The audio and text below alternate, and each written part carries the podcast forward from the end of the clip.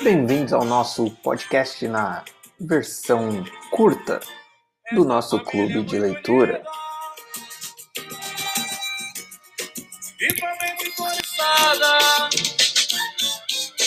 Muito bem, pessoal. Na leitura da segunda semana, nós conhecemos um pouco mais a fundo a família de Clara dos Anjos.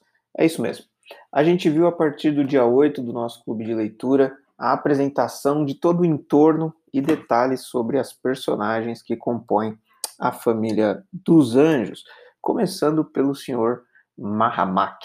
Mahamak é apresentado aí pelo narrador da história como uma pessoa intelectualizada, que desde muito cedo mostrou ali uma inclinação para a poesia e também para a boemia. Era o que aproximava ele do senhor Joaquim dos Anjos. Eles jogavam cartas e bebiam um pouquinho aos finais de semana. Mahamak ele é apresentado dessa forma, em contraste com a apresentação de Lafões, né? Como eu já falei no primeiro episódio, é como se Mahamak fosse um intelectual de esquerda e o Lafões fosse um pobre de direita, usando aí uma expressão bem popular para você entender muito bem a diferença entre os dois. Enquanto Mahamak corria atrás de informações, procurava se manter atualizado, lia livros, lia poesia, Lafões odiava os jornais, dizia que os jornais mentiam, né? Tudo era fake news para ele. Então eles mostraram aí nessa pequena descrição do narrador diferenças importantíssimas, importantíssimas mesmo, que faz a gente perceber que o senhor Joaquim dos Anjos ele era ali uma pessoa bastante neutra, né? Porque ele conseguia conviver com esses dois lados dessas amizades que pareciam antagônicas. E aí, nós percebemos que a Clara dos Anjos iria ter a sua festa e que sim, Cassidiones estaria presente. Nós percebemos isso a cada novo capítulo, nós ficamos apreensivos de saber se ele ia ou não, e de fato, o que a gente percebe é que Clara dos Anjos tem a sua festinha de aniversário e ocorre o que nós poderíamos chamar de tempestade perfeita. Como assim, tempestade perfeita? Segundo o próprio narrador, Clara estava vivendo ali, né, o que nós poderíamos chamar de bovarismo, né? Bovarismo é uma expressão ligada ao romance Madame Bovary do Flaubert, que criou uma personagem feminina que acreditava no amor romântico, né, naquele romantismo do mal do século. A grande ironia é que Clara não está sozinha né, nessa sua adolescência idealizando o amor.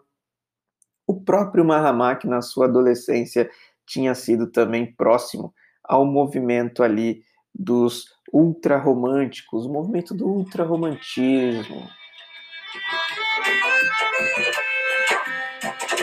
Sabe por quê?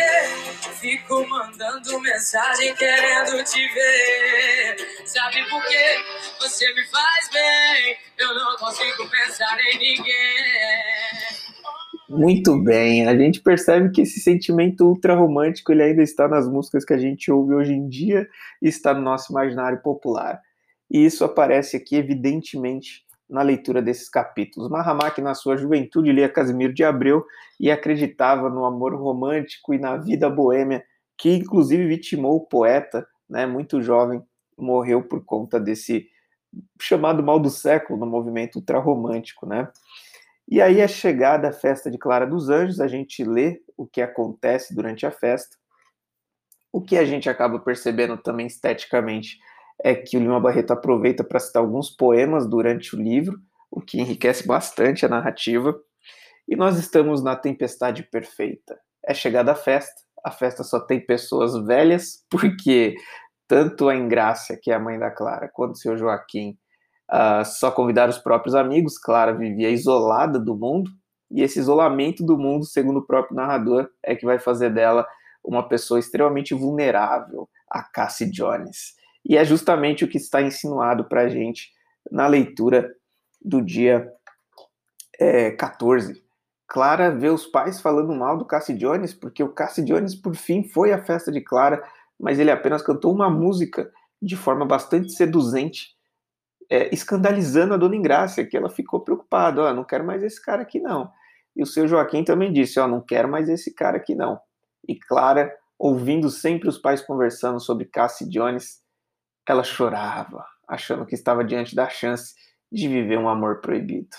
O que será que vem por aí nessa nossa história? Eu sou o professor Luiz Henrique, você está no Clube do Livro da comunidade do professor Luiz. Seja bem-vindo e a gente se encontra no próximo episódio.